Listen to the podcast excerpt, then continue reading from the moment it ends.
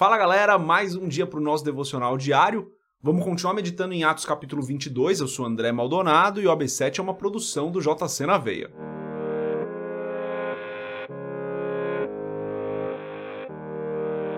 Atos 22, a partir do versículo 12, diz o seguinte: Um homem chamado Ananias, piedoso segundo a lei e muito respeitado por todos os judeus que ali viviam, veio ver-me e, pondo-se junto a mim, disse: Irmão Saulo, recupere a visão. Naquele mesmo instante pude vê-lo. Então ele disse: O Deus dos nossos antepassados o escolheu para conhecer a sua vontade, ver o justo e ouvir as palavras de sua boca. Você será testemunha dele a todos os homens daquilo que viu e ouviu. E agora? Que está esperando? Levante-se, seja batizado e lave os seus pecados, invocando o nome dele. Até aqui, até o versículo 16 só. Vamos fechar os nossos olhos, curvar nossa cabeça e fazer uma oração. Pai querido, o Senhor é bom, o Senhor é santo. O Senhor é o nosso Deus amado, Deus que nos ama. Em todo o tempo o Senhor é bom. Tu és o Deus maravilhoso, não há outro como o Senhor. Pai, em nome de Jesus eu te agradeço. Te agradeço por mais um dia, te agradeço porque o Senhor tem nos ajudado, o Senhor tem nos abençoado, o Senhor tem nos protegido, o Senhor tem nos livrado do mal, o Senhor tem nos guardado, o Senhor tem derramado provisão sobre as nossas vidas, o Senhor tem nos abençoado e nos direcionado, Senhor. Te agradeço porque, mesmo nós sendo imperfeitos, o Senhor nos usa, o Senhor nos ama. Perdoa os nossos pecados, como eu falei, Senhor, somos imperfeitos. Perdoa os nossos pecados Perdoa-nos pelos tropeços no meio do caminho e ajuda aqueles que estão presos ainda numa vida de pecado, Senhor, a se libertarem, Pai. Sei que muitos ainda estão presos a uma vida de pecados, a um vício, a algum pecado que essas pessoas não conseguem se libertar. Ajuda essas pessoas, Pai, em nome de Jesus. Derrama uma graça especial sobre a vida delas. Espírito Santo toca a vida delas para que elas consigam se libertar desses pecados. Em nome de Jesus eu peço, Senhor, continua nos ajudando, continua nos abençoando, continua nos guiando na jornada. Dá ânimo, Senhor, para aquele que está desanimado. Dá forças para aquele que está se sentindo enfraquecido, Senhor. Em nome de Jesus, ajuda-nos a perseverar nos teus caminhos, de maneira que nós não nos desviemos, de maneira que nós não venhamos a desistir, Senhor. É o que eu peço em nome de Jesus. Amém. Galera, aqui Paulo tá falando do que aconteceu com ele, né? Contando a sua conversão. E daí ele vai falar de Ananias. A gente vê essa história lá em Atos 9, se eu não me engano. Ele vai falar de Ananias. Ananias, gente da gente, né, galera? Ananias era um discípulo de Cristo. A gente não vê ele na Bíblia com muito destaque. É, não, tem muito destaque, não. Uma pessoa bem comum, assim como eu falei, gente da gente. Não era, não tinha título especial, não era famoso. Não, uma pessoa comum. Era um, era um judeu, né? Um judeu zeloso ali da lei, uma pessoa que tinha é, uma boa reputação com as outras pessoas, se converteu ao cristianismo, se tornou um discípulo de Cristo. Mas não, não era ninguém, por assim dizer, especial, como foi Pedro, como foi Paulo era uma pessoa comum, não estava nem contada entre os apóstolos, uma pessoa comum. E daí, vamos dar uma recapitulada no que acontece com Ananias e Paulo. A gente não vê nesse texto aqui, mas Ananias é, ouve Deus falando com ele, né? E daí que ele vai se encontrar com Saulo, né? No começo ele nem queria. Ananias é bem uma pessoa bem comum, né? No começo ele nem queria. Fala, Senhor, mas esse cara aí tá matando, tá perseguindo os cristãos, tá matando. E Deus fala, vai lá, irmão, relaxa. Não é assim que Deus fala, né, gente? Isso aqui é só um, uma interpretação. Então Ananias era um cara comum, assim. Ele teve até um receio de falar com Paulo no começo. E daí Paulo que está relatando o que aconteceu. Vou dar uma recapitulada rápida em alguns textos. Versículo 12, Paulo apresenta, ele fala de Ananias, né, piedoso segundo a lei, muito respeitado ali, uma pessoa de uma boa reputação. Versículo 13, veio ver-me e ponto-se junto a mim disse, irmão Saulo, recupere a visão. Naquele mesmo instante pude vê-lo, é o que Paulo fala. Ou seja, a primeira coisa que Ananias faz, na verdade a primeira coisa que ele faz é ter receio, né? Ele fica com receio ali. Daí, quando ele se encontra com Paulo, a primeira coisa que ele faz é: irmão Saulo, recupere a visão e Saulo é curado na hora.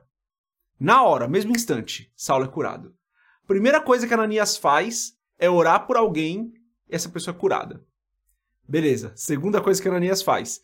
Então ele disse, o Deus dos nossos antepassados, tal, ele vai e profetiza, ele declara uma profecia na vida de Paulo, profecia que se cumpre. Ou seja, ele cura Paulo, ele ora, não ele, né, galera? Pelo amor de Deus, vocês estão entendendo o que eu tô falando. Ele ora, Deus cura Paulo, daí ele libera uma profecia na vida de Paulo e depois ainda fala assim, ó, vai se batizar para você lavar seus pecados. Ainda direciona Paulo ali no que Paulo deve fazer, né? Olha quantos ofícios a gente vê ao mesmo tempo na vida de Ananias nesse curto espaço, nessa, nessa pequena história.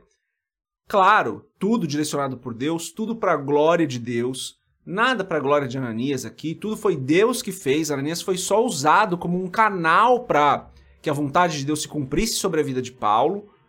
Mas olha que interessante, não é uma pessoa comum, galera. Uma pessoa como a gente. Não tinha grande destaque ali na Bíblia não esteve contado entre os apóstolos. Não, uma pessoa comum. Mas que Deus pegou uma pessoa comum e usou para realizar uma cura, cura quem curou foi Deus, né? Já falei isso, mas Deus usou para realizar uma cura, Deus usou para liberar uma palavra profética e Deus usou para direcionar a vida de Paulo. Uma pessoa comum. Qual que é a mensagem que tem aqui, né, gente? A mensagem que tem aqui é que Deus vai usar quem ele quiser, galera. Ele pode usar a gente sim. Não precisa de título, não precisa de formação. Claro que o título, ele não é só um título. Então, se você é pastor, não é só um título, né? Existe uma unção derramada sobre a vida da pessoa que é pastora. Então, eu não estou diminuindo isso, tá, galera? O que eu estou falando é, não precisa de título, não precisa de uma formação específica, não precisa ser uma pessoa especial, e Deus pode usar porque quem faz é Deus. Não é o título que faz, não é a formação que faz, quem faz é Deus. E Deus usou até a mula. Deus usa quem ele quer, galera. Nesse caso aqui, ele usou Ananias, uma pessoa comum, uma pessoa que teve medo. Uma pessoa que antes de se encontrar com Saulo, Paulo não fala isso aqui, né? No relato ele não conta isso. Mas a gente vê lá em Atos 9, ele com medo e fala: Deus, mas essa pessoa está perseguindo os cristãos uma pessoa comum, galera. Uma pessoa que tem medo. Uma pessoa que é como a gente. Então, de novo, o que eu quero falar aqui com essa mensagem é: nós podemos ser usados por Deus. O que a gente precisa fazer é estar disponível. É falar, Senhor, eis-me aqui. Eu estou aqui para o Senhor me usar.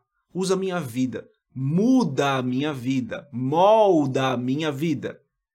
Então a gente se submete a Deus e se disponibiliza para Ele, para Ele usar. Não precisa de um título, não precisa de uma formação, não precisa de uma experiência. Tudo isso ajuda, tudo isso é bom, tudo isso tem seu valor. Não estou diminuindo nada disso, galera. Se você é formado, é bacharel, é mestre, é doutor, glória a Deus por isso. Isso ajuda muito, a experiência ajuda muito. O título que você tem, a unção que você carrega são fundamentais. Mas eu estou falando que mesmo uma pessoa comum que não tem nada disso pode ser usada por Deus. Então, a mensagem de hoje é: Ora, pede direção do Espírito Santo. Será que você também não pode ser usado por Deus hoje? Talvez não vai ser para orar por alguém e essa pessoa ser curada, mas talvez vai ser para liberar uma palavra de vida sobre a pessoa. Talvez vai ser por orar, para orar por uma pessoa. Talvez vai ser simplesmente para amar uma pessoa, para cuidar de uma pessoa em necessidade, para olhar com um olhar de amor para essa pessoa.